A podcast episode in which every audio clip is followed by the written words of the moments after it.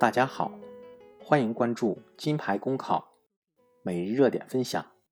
今天的热点来自《新京报》朱玉的文章：电信诈骗高发，都怪国人爱占小便宜。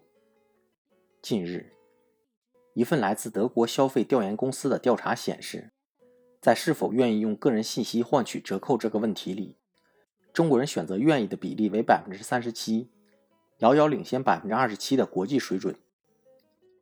近年来，有这么一个令人哭笑不得的段子流传：面对高发的各类诈骗案件，有人调侃“傻子太多，骗子不够用了”。这个调查似乎为“傻子太多”的论调做了注脚。见到一点小福利就把持不住，听起来也挺符合一些国人的形象。但是，我们无法忽视的是，说傻子太多。中国人爱贪小便宜，跟电信诈骗高发之间到底存在多少因果关系，则值得斟酌一下。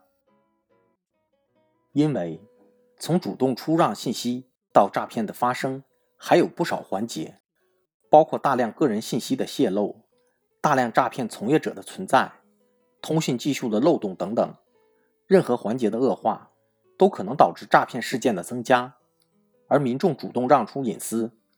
与诈骗高发之间，即使存在因果，那也很难说得上是多强的关系。事实上，隐私泄露的高发，才直接增加了电信诈骗的概率。为了贪点小便宜而泄露隐私，与之不是一个量级。不管出什么问题，都往国人素质上归因，这种思维方式难免失之于片面。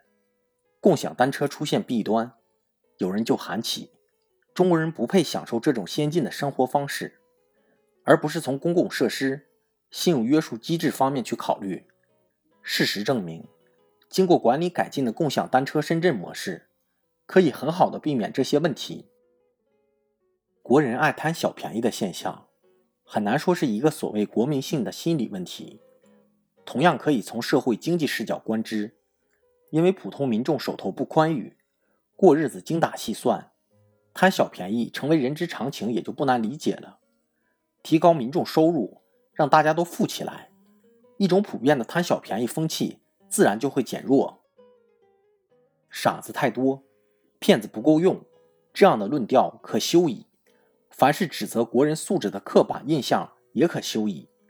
骗子都那么聪明，再如此简单化的看问题，那骗子才真是要不够用了。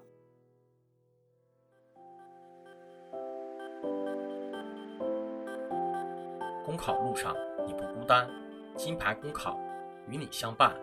金牌公考是一个由在职公务员组成的公益性公考经验分享平台。近期我们新上线了公考面试新专辑，如果你在准备参加面试，欢迎你随时进入播客主页关注收听，同时也可以关注金牌公考微信公众号，接收我们每天最新鲜的节目推送，随时与我们交流互动。